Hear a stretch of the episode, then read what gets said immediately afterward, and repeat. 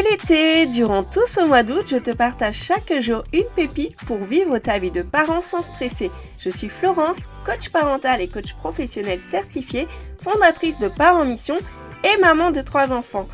Mon but dans ce podcast, c'est de t'inspirer, t'encourager, te booster dans ta mission de parent. Bonne écoute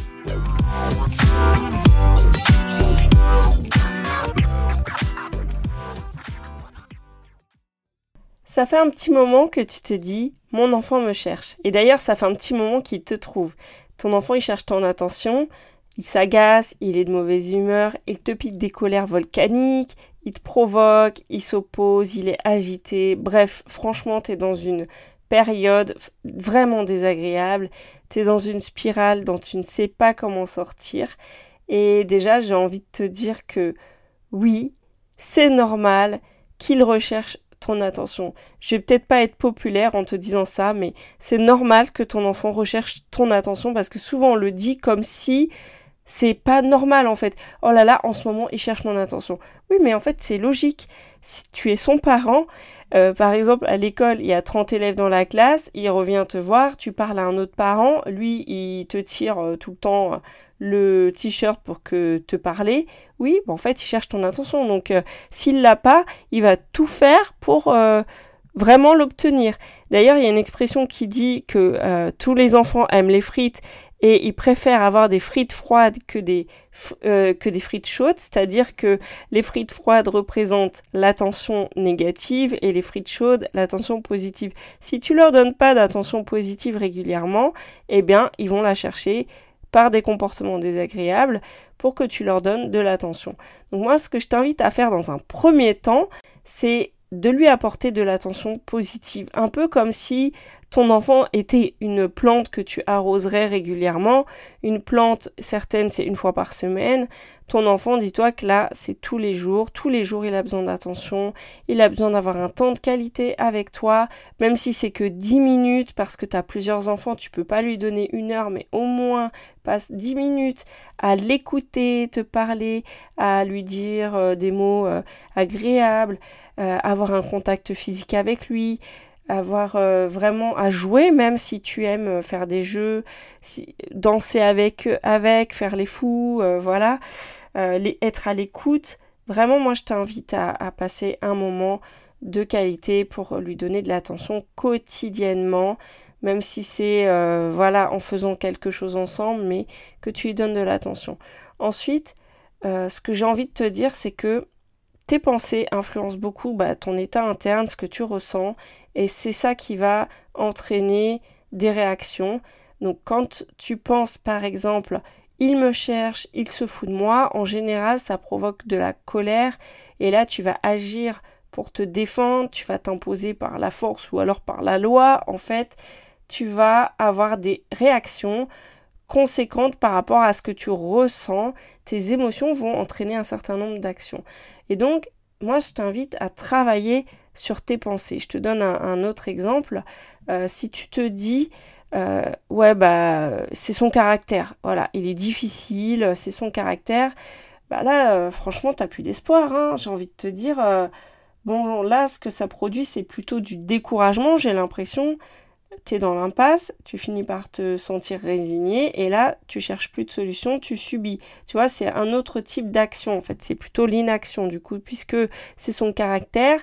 Euh, y a un caractère ne se change pas du coup, malheureusement en pensant ça, là tu es dans un engrenage également parce que tu n'as pas d'option en fait, du coup puisque c'est son caractère.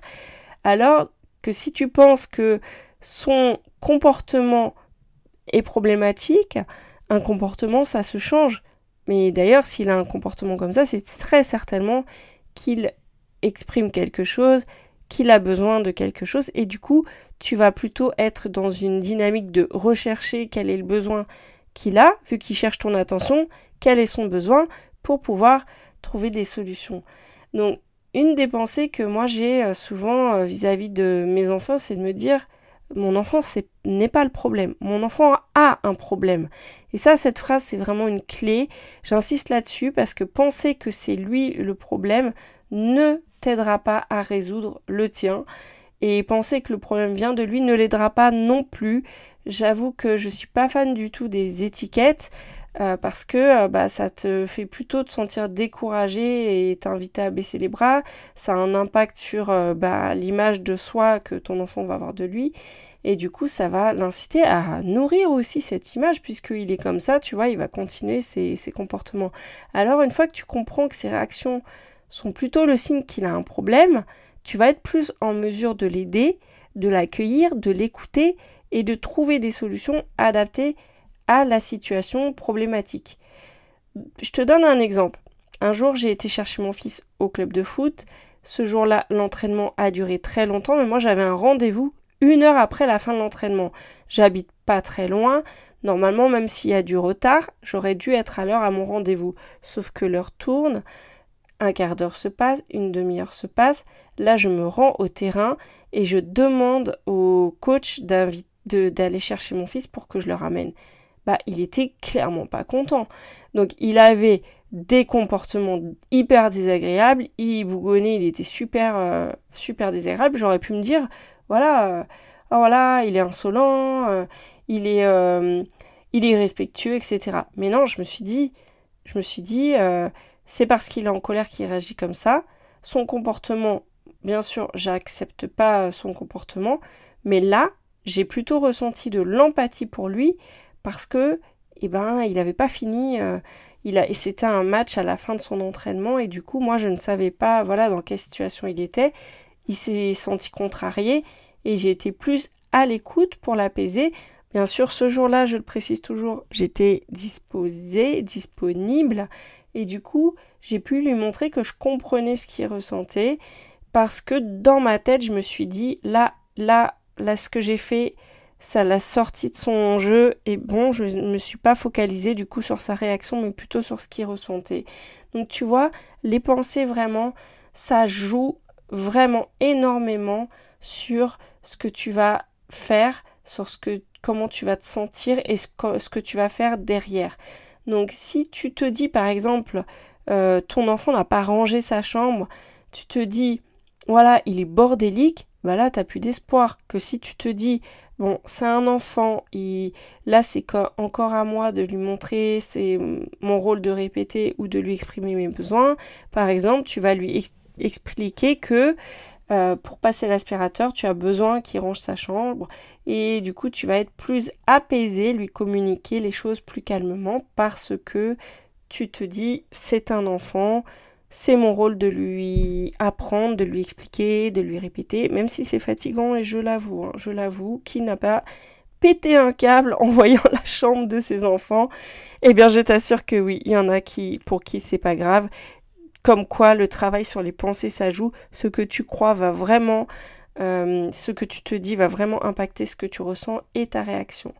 Donc, le travail sur les pensées, c'est quelque chose qu'on fait aussi en coaching. Je te partage un petit peu euh, ma manière de, de, travailler parce que je profite de ce podcast pour te dire que tu as des solutions possibles c'est quelque chose que tu peux faire toi-même si tu identifies euh, un petit peu les pensées que tu as avant, au, lors des situations où tu as un peu explosé, tu te dis bah tiens, qu'est-ce que je me suis dit dans cette situation?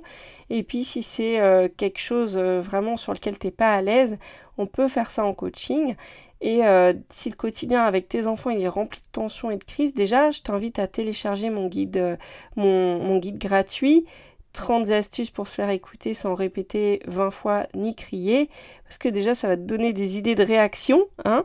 Et bien sûr qu'après, pour aller, euh, pour, si tu veux vraiment euh, diminuer tous tes automatismes, toutes tes réactions automatiques, ça vaut le coup de faire un travail en profondeur. Et là, du coup, tu peux me contacter si tu veux en savoir plus sur mon accompagnement. D'ailleurs, je démarre la nouvelle formule du programme Connexion à partir de mi-septembre. Donc, contacte-moi si tu veux en savoir plus. D'ici là, je te souhaite une très bonne journée et je te dis à demain pour la suite. Bisous bisous